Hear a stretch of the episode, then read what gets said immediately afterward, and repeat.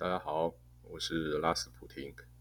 那这一趴呢，想跟大家聊聊的主题，呃，就是大家还蛮蛮常看到的哈，吃到饱。那讲吃到饱这个概念呢，其实餐饮文化嘛，哈，这大家是最常最常就是接触到的。那大概在台湾，可能近十五年啊，或是差不多是最兴盛的时候啊。那通常吃到饱这种事情，我记得第一波出现的大概分两种哈，两种吃到饱，一种是火锅式的嘛，哈，就是你进去啊，算你人头，然后反正他就会给你，你想要夹什么，你就是夹什么来煮。好，那这是这是一种类型啊，火锅式的吃到饱。那火锅我们就先不要讲说啊是什么麻辣还是什么清汤的，我们先姑且就是说，它的它就是给你一个自由发挥空间，然后你要你想要吃什么就就是自己去夹自己去弄。那另外一种算是比较呃最先出现的吃到饱类型，哦，我们举个例啦，就比如说你去吃一些牛排馆，哦，你就进去就点一块牛排，那。有时候进去就会，比如说哦，那个呃面包给你吃到饱，安浓汤给你喝到饱，对吧？我想这个东西是呃最早，或是说在台湾市场上呃最先有的吃到饱概念的一个消费习惯啊，就是我付一笔钱，然后呃主餐哦，但吃完就没了，但是。旁边那些配菜啊，其他东西就是让你吃到吧。那后来呃，慢慢你会发现说，呃，吃到饱这个形成一种还蛮强势的一种呃餐饮行销文化嘛。就比如说，呃，你就可以看到很多那种标榜什么哈根那知名品牌哦，冰淇淋给你挖到饱。那一开始呃，这个东西。它算是最兴盛的时候，因为一开始大家就是比如说哦什么什么火锅哦啊，它标榜了多少料，那你知道付多少钱就可以吃到什么料。那慢慢的会发现说，啊你有大明虾，我也有大明虾，啊你有你有什么什么什么牛小排啊，我也有牛小排啊，啊不稀奇的时候呢，就开始尬冰淇淋。啊所以后来有段时间就是吃到饱这个文化哈。它最早是标榜你在一定的价格，哦，可以享受到多少种品相嘛，哦，对不对？那大家就最常看的，比如说哪一家火锅店吃到饱有什么什么什么特殊的虾可以吃，然后哪一家有什么什么什么特殊的炸鸡可以吃，那那基本上还是处于在一种呃食材的比拼啊，哈。那后来就出现。呃，我忘记是哪一家火锅店了，然后他就标榜说，呃，来消费呢，里面的冰淇淋呢，就是哈根达斯哦，或是某某什么知名欧美品牌冰淇淋。哇，那这样子就是有时候游戏规则变了哦，因为你如果去吃火锅哦，只吃锅，然后你自己可能算一算，你吃了几只虾。好讲白的啦，你了不起，你去菜市场买一百一百块的虾子，跟一百块的猪肉，我告诉你啊，你真的回家煮，已经绝对吃到一半就吃不下去，就饱到不行了。这也导致后来，呃，在火在吃到饱，竞争激烈白热化的时候，人们就已经开始在反思说，啊，我花四五百块去吃，或是呃三四百块去吃。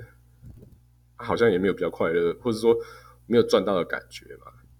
啊，也就是在那时候，就是感感觉到说吃到饱是快要玩不出花样的时候呢，突然就有几家业者突然说：“哎，来就给你吃高级冰淇淋。”好，那高级冰淇淋大家都知道是什么概念嘛？就是有时候你自己去买哦，小小的那个两三口哦，就五六十块，哦，对不对？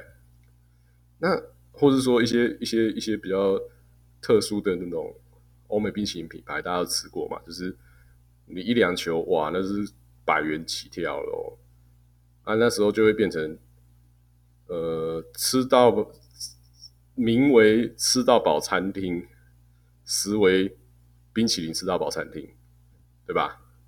你可能为了说哦，那因为它有那种很高级的冰淇淋，那我可能我觉得我掏个五百块去吃，我就有回本的感觉，对吧？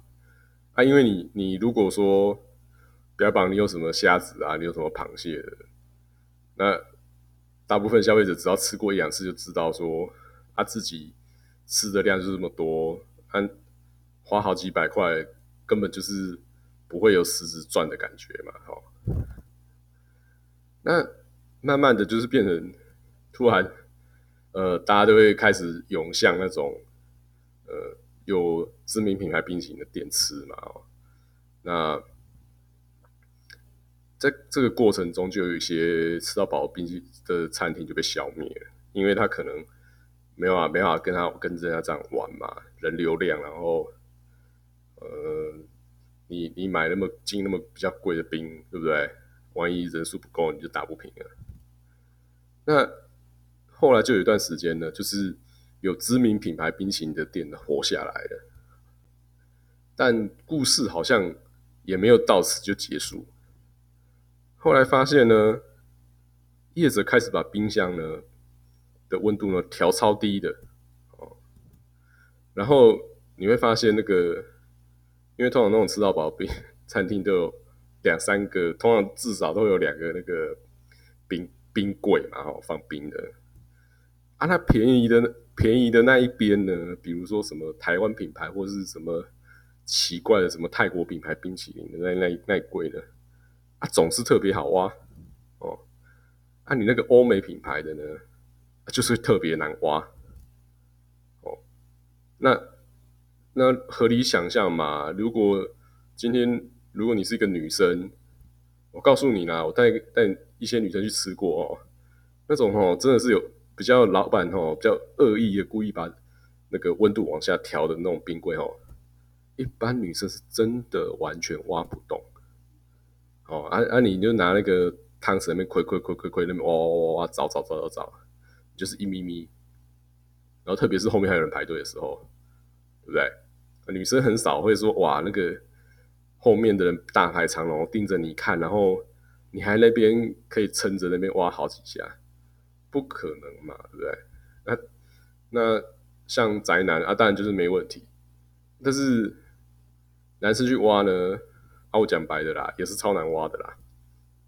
那大家只要挖个几次吼，手吼觉得哦好累哦，对不对？通常大部分就是放弃哦，啊，不然这部分就是好了，我干脆去挖旁边那种便宜的一点的台湾或是泰国品牌的，对不对？反正吃个甜嘛，台湾人，台湾男人。我是阿宅，然其实说真的也分不太清楚，反正有个冰冰跟甜甜的东西吃就好了嘛。对，就是你当一个东西发展成熟之后呢，台湾一些叶子就会开始忍不住想要作弊哦，那就是冰淇淋给你冰柜给你调超低的，然后让大家挖不动哦，然后但是大家在广宣上就说哦，我们有什么知名品牌冰淇淋可以给你挖哦，因为。这个就是变成一个很特殊的台湾文化啦，就是呃，我们总会想一些噱头，想办法吸引顾客，但顾客真的上门了，也稳定了，就会开始想一些奇怪的方法来努力获利啊。那后来你也知道嘛，后来就是大部分吃到饱。餐厅在现在这个时局哦，很多也撑不下去了。那这一部分是我认为一部分是消费者哦学精了啦，啊，你业者端出来的菜色可能也跟不上那个价码嘛，那就一夕一夕之间，你就发现哎，大量的吃到饱餐厅都消失的无影无踪了哦。那那再从另一个角度来看，那吃到饱为什么会在台湾文化吼这么兴盛？你就看我就讲嘛，他从一开始最初初级的呃吃个牛排给你免费吃小菜开始，一直延伸到很强势的火锅哈，然后火锅还并尬到变成火锅加冰淇淋的战争。